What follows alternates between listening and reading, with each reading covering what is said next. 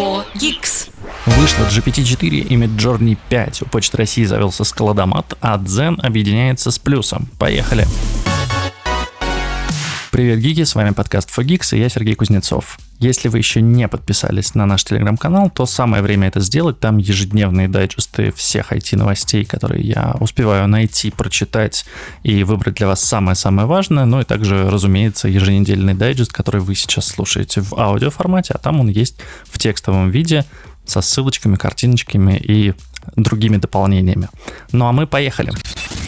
4 Geeks. Одно из самых громких событий этой недели — это выпуск GPT-4. Компания OpenAI, создатель, собственно, GPT и чат GPT, наконец-то показала новую версию искусственного интеллекта, которая может принимать на вход не только текстовый, но и графический ввод. GPT-4 уже доступен в чат GPT, но только подписчикам GPT+, это стоит 20 долларов в месяц. Если у вас есть э, эта подписка, вы можете сейчас, по-моему, 100 запросов каждые 4 часа разрешают GPT-4 отправить. Ну, просто потому что она посложнее, видимо, сильнее нагружает э, сервера. И пока что доступна только тем, кто платит деньги. В любом случае, GPT-4 действительно работает круто по сравнению с GPT 3.5, который сейчас доступен всем, кто может и хочет зайти в чат GPT, ну и также он доступен в виде API. В общем, те, кто пользуется чат GPT 3.5, поверьте, GPT-4 прям гораздо, гораздо лучше и умеет работать с текстами на русском языке и быстрее, чем 3.5. Э, да, есть там, конечно, по-прежнему нюансы того, что если э, нейросетка не знает ответ на вопрос, то она начинает фантазировать, галлюцинировать и, в общем-то, по-прежнему совсем уж сложные задачи ей доверять, конечно, не стоит, но если дать ей какой-нибудь текст, попросить э, там вырезать оттуда, точнее вычленить суть или э, попросить ее там расшифровать вам видос в Ютубе, в общем, со всеми такими задачами она справляется, и четвертая версия просто справляется с этим лучше и немножко быстрее. Помимо этого будет также доступ через API и будет э, возможность подавать картинки в чат GPT и в GPT-4, собственно, Ладно,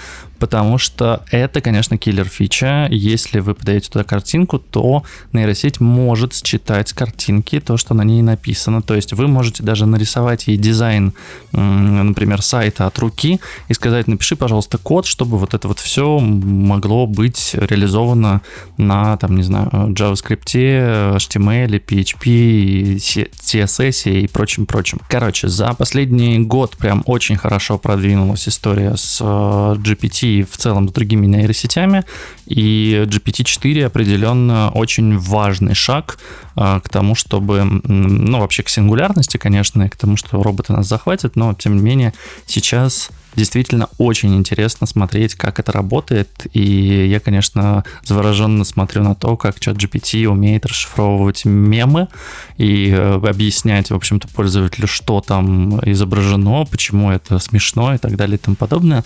Круто, жду, когда будет э, доступен API, чтобы потестить это самому, потому что в самом чат GPT нельзя сейчас загрузить картинку.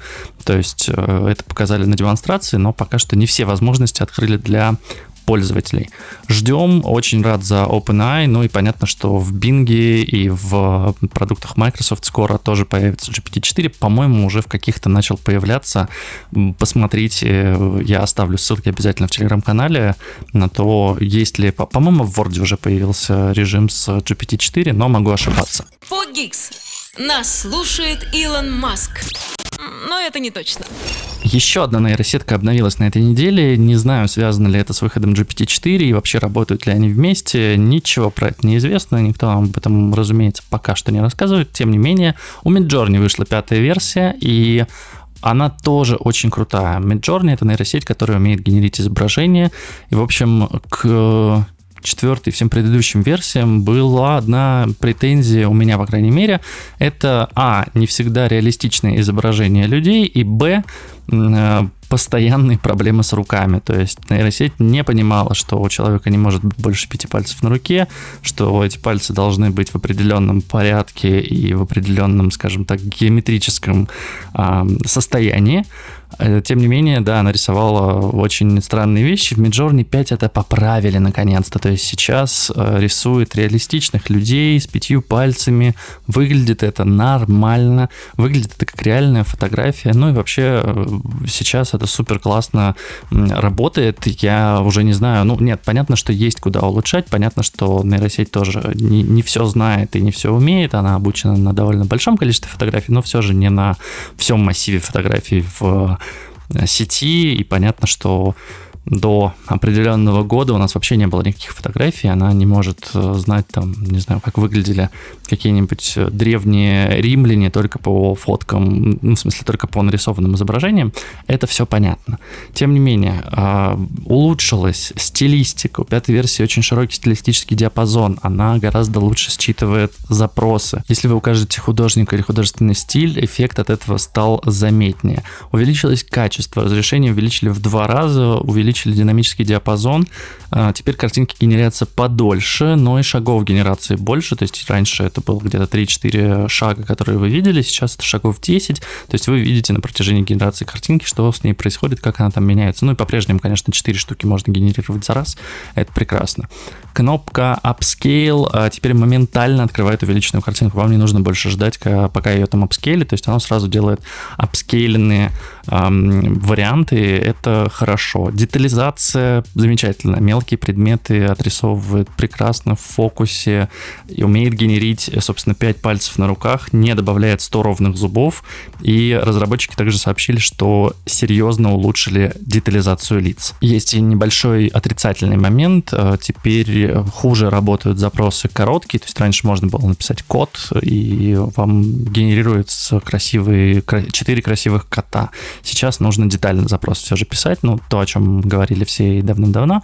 Нейросети лучше понимают, когда у вас есть детальный запрос. Просто код — это для нейросети ну, что-то абстрактное. Может быть, это код, лежащий на, не знаю, на каком-нибудь а, парапете, может быть, это код, э, сидящий в квартире, может быть, это просто код на белом фоне, может быть, это код, нарисованный на футболке. В общем, нейросети нужно знать. Она иначе сама примет решение. В общем-то, ей это не сложно, но вы вряд ли получите тот результат, который хотите. Круто. Midjourney 5 всем советую. К сожалению, тоже поиспользовать ее можно только тому, у кого еще остались лимиты в Дискорде для использования Midjourney, или если у вас куплена платная версия, ну тогда у вас, скорее всего, лимиты не исчерпаны, их там довольно много. Стоит Midjourney 10 э, долларов, по-моему, в месяц для некоммерческого использования. Ну и дальше там различные пакеты. В общем, минимальная версия стоит десятку. Прикольно, стоит попробовать. Э, для того, чтобы запустить, вбиваете просто в чате в Дискорде slash э, settings, выбираете там Midjourney 5 вместо Midjourney 4 или Midjourney 3, если вы вдруг еще на старой версии сидите. И после этого у вас будут работать запросы к Midjourney 5. К сожалению, прикол с тем, что можно было создать чат с Midjourney и запустить из инкогнито режима, значит, там с любым именем себе чат и там погенерить картинки, не работает работает пока что в Midjourney 5. Они сказали, что только авторизованные пользователи могут пользоваться Midjourney 5. Неизвестно, откроют ли они возможность для незарегистрированных пользователей. Если нет, то, по сути, бесплатные опции пользоваться Midjourney будут закрыты. Если откроют, ну, прекрасно, с некоторыми ограничениями, но можно будет потестировать все же пятую версию. В любом случае, я думаю, что 10 долларов это не так много, и можно заплатить, если тем более вам не просто поиграться, а использовать это, эти картинки потом где-нибудь. В России появился первый робот для выдачи посылок. Честно говоря, роботом-то это назвать сложно, но это по сути постамат, просто он немного иначе выглядит. Почта России запустила первый в России роботизированный пункт приема и выдачи посылок. Он находится в Санкт-Петербурге, называют его складомат. Он позволяет получать посылки, которые не требуют оплаты таможенных пошлин и не отправлены с наложенным платежом, а также не превышают размеры, в общем, 500 на 300 на 300 миллиметров. Ну, такая весьма внушительная коробочка размером, не знаю, с несколько коробок ноутбуков, наверное. Ну, то есть туда можно что-то классное упаковать. Мне кажется, что я в основном только такие коробки у Почты России вижу. Конечно, у есть маленькие, но вот это вот, мне кажется, такая стандартная. Складомат автоматизирован, аппарат выдает посылку в течение одной минуты. Когда посылка попадает в складомат, получателю приходит уведомление с кодом. Чтобы забрать, нужно ввести комбинацию на экране или отсканировать штрих-код из мобильного приложения. В целом это выглядит так же, как любые постаматы, но внутри эта штука немного сложнее. Там есть контейнеры, там довольно большое количество посылок, ну и выдает он через одно окошко. То есть не так, что для вас там ячейка создается и в нее курьер закладывает. Нет. Привозится, ставится склад, э, значит, ставятся на склад различные посылки, и дальше робот внутри забирает вашу посылку и вываливает вам, знаете, как в автомате, когда вы покупаете газированные напитки, и вот там такая корзинка ездит, забирает ваш напиток и вываливает его вам. Здесь такая же история, только гораздо больше и полностью другая, да. Нет, э, похожая, похожая история. Корзинка с вашей коробкой вывалится вам через окошко. Прикольно, если будете в Санкт-Петербурге, потому что первый складомат стоит да, на улице Олеко Дундича, дом 36А, корпус 1, если вдруг кто-то нас слушает и прямо сейчас там рядом находится, вот вы можете подойти и посмотреть. Он называется Почта России складомат, там написано автоматизированный пункт выдачи посылок, ну в целом будет понятно, что это он. Стеклянное окошко посередине. Прикольно, здорово, что развивается эта история, здорово, что можно будет через него отправлять посылки. Я надеюсь, что таких э, штук станет больше, что это разгрузит отделение Почты России. Ну и, конечно, самое основное, можно, пожалуйста, уже а, доставку Алиэкспресса и всяких прочих магазинов сделать вот через такие вещи, потому что регулярно все же приходится ходить на почту ногами, стоять в очереди и забирать там посылку. Пожалуйста. For Geeks это фича, а не баг. Компания ВК решила таки объединить свои сервисы Zen и Pulse. Мне кажется, что это было очевидным, когда они покупали Zen, что его нужно склеивать, сливать э, вместе с собственным рекомендательным сервисом под названием Pulse. Тем не менее, Zen купили еще в прошлом году, а вот объединить их решили только сейчас. Из важных дат. Пульс перестанет существовать 10 июня, посты можно будет публиковать до мая, а монетизированный контент, монетизироваться точнее контент будет до 30 июня. Потом, видимо, схлопнут вместе с Дзеном. Будут ли как-то переноситься каналы? Что будет с теми каналами, которые существовали и в Дзене, и в Пульсе? Пока ничего не понятно. Известно лишь то, что рабочая команда Пульса объединилась с командой Дзена и будут развивать дальше единый продукт. Что там с сотрудниками произошло, оставили ли они всех, тоже неизвестно. Пульс был запущен в 2019 году, когда он еще был Mail.ru пульсом. Это лента персональных рекомендаций. В целом весьма похожа на Zen, а, с той лишь разницей, что, по-моему, ну, Zen, во-первых, постарше, конечно, и в Дзене были разные другие форматы, помимо текстов и видео, там они что-то экспериментировали то со сторис, то еще с какими-то вещами. У Пульса такого не было, ну и Пульс, конечно, был больше заточен на старте на то, чтобы брать информацию, то есть не, не, не собственные посты, а все же принимать информацию из RSS э, с других сайтов. У Дзена этого уже давно нет, Дзен развивается как блогерская платформа, ну, в общем-то, э, ожидаемое решение. Правда, у меня большой вопрос, конечно, если сейчас СМИ поуходят из пульса, а в дзенах не возьмут, то не будет ли в дзене какого-то ада по качеству контента, потому что Конечно, зачастую, когда открываешь Дзен, есть вопросы к тому, что там публикуется. Это иногда такой лютый трэш трешак, который, ну вот, я лично не могу читать Дзен по именно этим причинам, потому что 9 из 10 статей — это не знаю, обзор туалетной бумаги и какой-нибудь, а, вот, смотрите, я, я приготовил классное рагу, ну, как бы, блин, мне неинтересно это читать. Может быть, у меня такая подборка рекомендаций, может быть, а, алгоритмы как-то странно работают, может быть, что-то еще, но кажется, что там действительно публикуют подобные материалы, они проходят на главную, вываливаются в рекомендациях. В общем, я надеюсь, что вместе с командой Пульса сервис будет развиваться в лучшую сторону, и все у них будет хорошо. Но поживем, увидим. For Geeks. А российский электромобиль «Атом» должны показать уже в мае 2023 года. Об этом сообщил Сергей Когогин, э, гендиректор КАМАЗа в ходе Российского союза, съезда Российского союза промышленников и предпринимателей. И подтвердил он, что да, прототип готовится. И в конце весны в Казани на Казанском саммите, это такой форум э, технологий и всяких э, около технологичных, около автомобильных вещей, а, должны его показать. Пока что показали фоточку, ну, выглядит он как любой китайский электромобиль. А, честно говоря, ничего интересного я в нем не вижу. Разработкой этого электромобиля занимается стартап акционерное общество КАМА, которое принадлежит главе КАМАЗа, собственно, Сергею Кагогину и предпринимателю Рубену Варданяну. В линейке Атома будет две базовые модели. Одна из них версия для такси и доставки, и одна из них, собственно, для обычных людей. Габариты будут соответствовать B-классу. Автомобиль получит длину 3,7 метра, колесная база 2,5 метра, емкость составит 70 киловатт-час, и это запас хода где-то на 500 километров. Если будет действительно сделан этот автомобиль, мне кажется, классно. Если это не просто китайская машина, какая-нибудь Акара или Хаваль или что-нибудь еще с шильдиком э, российским Атом, то э, я очень рад. Понятно, что там могут быть комплектующие из э, Китая, понятно, что там могут быть комплектующие из других стран, понятно, что не все там будет разработано в России, но тем не менее, если хотя бы что-то будет сделано в России, мне кажется, это будет успехом. К тому же, ну, российский электромобиль звучит гордо. Правда, я вот вспоминаю, был уже у нас такой Йомобиль, неизвестно, что там с ним стало. Ну, известно, ничего в общем-то, поделали, поделали и бросили. А, как бы с атомом такого же не произошло, и как бы это сейчас не попытка просто получить много государственных грантов и потом сказать, что, ну, не, не, не пошло, не, что-то что не взлетело, вот давайте лучше из Китая закупать.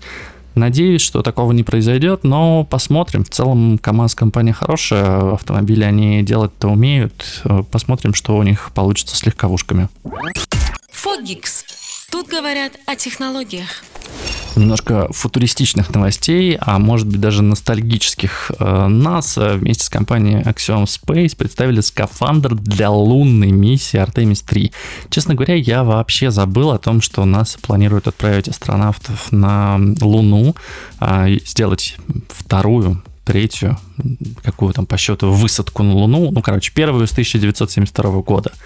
И вот на этой неделе они показали прототип студентам-журналистам в Space-центре в Хьюстоне. Скафандр выглядит э, довольно интересно, хотя кажется, что и обычно, потому что, ну, это такой черный костюм с оранжевыми вставками, похож на костюм рабочего. Но когда понимаешь, что это скафандр, что это облегченная версия вот тех самых больших скафандров, в которых Нил Армстронг выпрыгивал, ладно, вышагивал э, по поверхности Луны, думаешь, блин, ну вот это круто, потому что действительно теперь это не выглядит как что-то объемное, что-то супер тяжелое. Это выглядит, ну да, как такой костюм супергероя. Э, костюм супергероя с э, стеклянным ну, не стеклянным, вероятно, полимерным, прозрачным шлемом, чтобы, разумеется, человек мог все видеть. Ну и э, очевидно, что там очень много технологий внутри. К сожалению, пока что НАСА не рассказывает, из чего сделан э, данный скафандр, и разрезать и вскрыть его невозможно, пока просто показали внешний вид. И планируется, что он будет использоваться для высадки на южном полюсе Луны. Кстати, на этой высадке Аксиом-3 планируется, что будет первая женщина-астронавт, которая высадится, собственно, на поверхность спутника Земли. Миссия Artemis 3 предусматривает запуск ракетоносителя Space Launch System э, с кораблем Орион в 2025 году, и согласно планам это будет второй пилотируемый полет Ориона с последующей первой высадкой астронавтов на Луну с 1972 года. Круто, очень здорово, что НАСА не бросила идею высадки на Луну. Здорово, что исследования в этом направлении продолжаются. Жаль, что вот 50 лет практически непонятно чем занимались, давайте так скажу. Э, да нет, очень жалко мне, конечно, и закрытие программы космических челноков, и закрытие программы там высадки на Луне. Но вот возвращаются, хотят такие исследовать э, ближний и дальний космос. И это прекрасная и замечательная идея. Скафандр отличный, и пожелаем успехов эм, команде Axiom и NASA в дальнейших исследованиях, испытаниях. Ну и надеюсь, в 2025 году будем следить все вместе за тем, как люди снова полетят высаживаться на единственный естественный спутник Земли. 4Geeks. Но до 2025 года придется подождать, а вот PlayStation 5 Pro могут представить уже в 2024 году. По крайней мере, инсайдеры сходятся в информации на том, что Sony сейчас готовит, да и, в общем, время э, прошло как раз достаточное для того, чтобы выпускать PlayStation 5 Pro. Предполагается, что в этом году также Sony выпустит обновленную, слегка обновленную версию PlayStation 5, в которой можно будет вынимать дисковод, ну и, соответственно, докупать и устанавливать его в, как внешний. Прикольно, потому что, ну, странно, что этого сразу не сделали, честно говоря. Ну, то есть вот купил ты digital-версию, и все как бы закрыли у тебя возможность э, покупать игры, и ты не можешь себе купить даже дисковод и подключить его. Ну, там, можешь, но с очень большими проблемами, сложностями, вообще не факт, что заработает. Здесь э, история, конечно, будет классная в том, что сначала представят консоль э, одну, потом представят консоль другую, а уже через несколько лет нас ждет вообще PlayStation 6. Не очень понятно, ну, нужна ли PlayStation 5 Pro. Тем не менее, вероятно, планируется, что будет несколько крутых тайтлов, для которых нужна будет PlayStation 5 Pro и которую не потянет уже PlayStation 5. Что ж, это нормальный цикл. Э, э, Sony так делала уже и с PlayStation 4, то есть сначала вышла PlayStation 4, потом PlayStation 4 Slim, по-моему, потом PlayStation 4 Pro.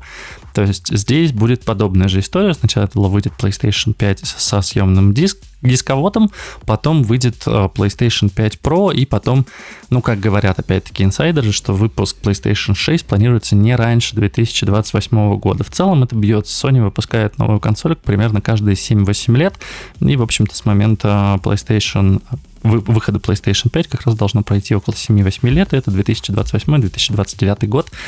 Посмотрим, Пока что играем в PlayStation 5, пока что все еще крутая консоль. Ну вот ожидаем выхода двух новых версий. Ну и, конечно, мне интересно посмотреть, как там зайдет PlayStation VR 2. Пока что я слышу очень противоречивые отзывы о нем. Хотя, казалось бы, ну, Sony, компания, которая умеет VR, которая уже делала первую версию, она была вполне неплохой при текущем развитии технологий могли бы сделать PlayStation VR 2 крутым, но я надеюсь, что у меня получится как-нибудь его пощупать и смогу вам рассказать, насколько это классно, или можно оставаться на других VR-шлемах. Фогикс. Тут говорят о технологиях. Завершим еще одной космической новостью. Телескоп Джеймс Уэбб запечатлел звезду, которая готовится стать сверхновой. НАСА поделилась изображением звезды WR-124, которую получил, фотографию получил космический телескоп Джеймс Уэбб. Светило располагается в созвездии Стрельца на расстоянии 15 тысяч световых лет от Земли. И наиболее интересная особенность — это то, что звезда находится в процессе, предшествующем превращению в сверхновую. Первое изображение вообще телескоп получил в июне 2022 года. Этот объект находится в фазе Вольфрая, и такие звезды становятся одними из самых крупных и ярких звезд в ночном небе. После этой фазы у массивных звезд следует взрыв сверхновой, и по оценкам ученых масса WR-124 в 30 раз превышает массу Солнца. А сейчас у звезды э, потери массы более чем в 10 раз, чем у Солнца, и э, вокруг нее образуется пыль, космическая пыль, которая является одним из важных строительных элементов во Вселенной. Вероятно, Земля тоже сделана, кстати, из космической пыли, но это не точно. И ученые сейчас пытаются понять, достаточно ли размеры частиц, которые летают вокруг звезды, чтобы выжить при взрыве сверхновой, сохранив статус строительного материала. Ну, в общем, пока что они просто изучают. Мы, кстати, скорее всего, Картинка выглядит совершенно потрясающе. Это действительно яркая звезда, вокруг которой много фиолетовых пылевых облаков. Кажется, что это просто нарисовано, не знаю, той же Midjourney, про которую рассказывал в начале, ну или просто иллюстрация из какого-то космо космического фантастического рассказа, не знаю, 80-х, 70-х годов. Но нет, это действительно фотография с э, телескопа. Вообще потрясающе, сколько там всего звезд вокруг он видит. Никогда вы не увидите столько звезд на ночном небе ввиду засветки, ввиду того, что человеческий глаз не умеет э, так классно распознавать мелкие светящиеся объекты. Тем не менее, ну, посмотрите на фотографию, я оставил ее в шоу-нотах, если вы слушаете меня с айфона, вы можете увидеть это прямо на вашем телефоне, если нет, то переходите в телеграм-канал Fogix, там будет ссылочка на эту новость, и вы сможете там посмотреть фотографию в полном размере. 4 Geeks. А с вами был Сергей Кузнецов и подкаст For Geeks. Это все самые главные технологические новости за эту неделю. Подпишитесь на телеграм-канал For Geeks, если еще этого не сделали. Подпишитесь на подкаст там, где вам это удобно. Мы есть во всех подкаст-площадках страны. Ну и читайте про технологии, смотрите про технологии, слушайте про технологии. И самое главное, пользуйтесь технологиями, они классные. Пока-пока. 4 Geeks. Включай через неделю.